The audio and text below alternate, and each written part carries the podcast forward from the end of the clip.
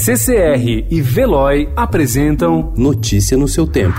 Metrópole.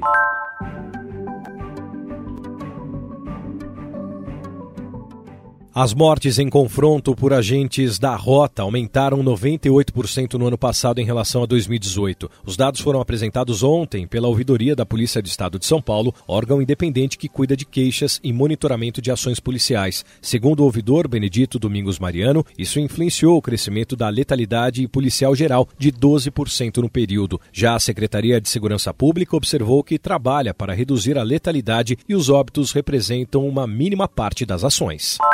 Ontem, o governador João Dória nomeou para o cargo de ouvidor da polícia o advogado Eliseu Soares Lopes, que assume posto ocupado por Benedito Mariano há dois anos. Mariano, mais votado para o cargo, soube da troca pelo Diário Oficial. Cabe à ouvidoria apurar abusos cometidos pela polícia. Ligado ao PCdoB, o advogado Eliseu Soares Lopes, o novo ouvidor, foi demitido da prefeitura ainda na gestão Dória por intermediar o envio de um envelope com 3 mil reais ao vereador Camilo Cristófaro, ao então secretário de Mobilidade e Transporte, Sérgio Aveleda.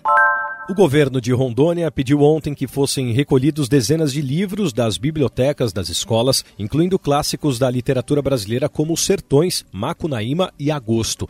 A alegação era de que as obras tinham conteúdos inadequados para crianças e adolescentes. O governo chegou a negar a existência do documento, mas depois alegou que o secretário de Educação não o assinou.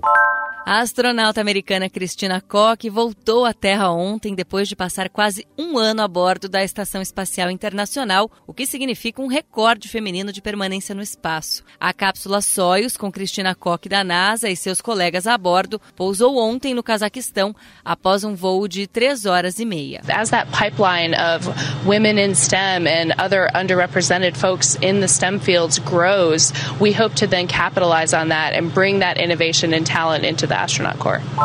Um médico chinês que teve problemas com as autoridades por alertar sobre o novo coronavírus morreu ontem, após ter sido infectado com a doença. O Hospital Central Wuhan informou pelas redes sociais que Li Wenliang era oftalmologista e tinha 34 anos. Já o avião que traria brasileiros da China atrasou, enquanto países vizinhos pedem apoio para a retirada de pessoas. Notícia no seu tempo. Oferecimento CCR e Veloy.